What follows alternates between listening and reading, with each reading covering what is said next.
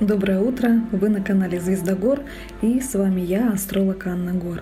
Сегодня про погоду на небе на понедельник, 12 октября.